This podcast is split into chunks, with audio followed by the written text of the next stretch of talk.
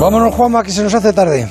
Lo explicaron sus señorías del Sanedrín y conviene no llevarse a engaño. Tenemos pocas opciones de triunfar en esta Eurocopa. Las razones son variadas y contundentes. Seguro afirma que tenemos un equipo en construcción, sin consistencia y sin seguridad. Ortego recuerda que ni siquiera contamos con un equipo base, nadie conoce la alineación tipo, comenzando por el propio seleccionador.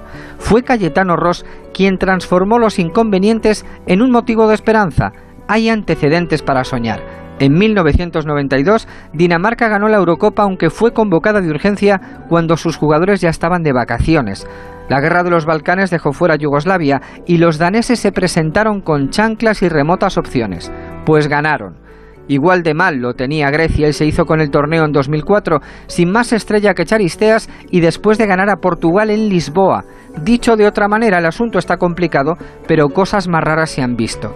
Si por algo se caracteriza el fútbol es por su capacidad para romper los más firmes pronósticos.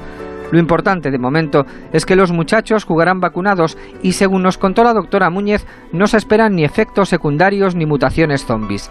Algo está claro, hará falta que empiece la fiesta para que por fin nos ubiquemos. A partir de entonces tenemos varias tareas que cumplir.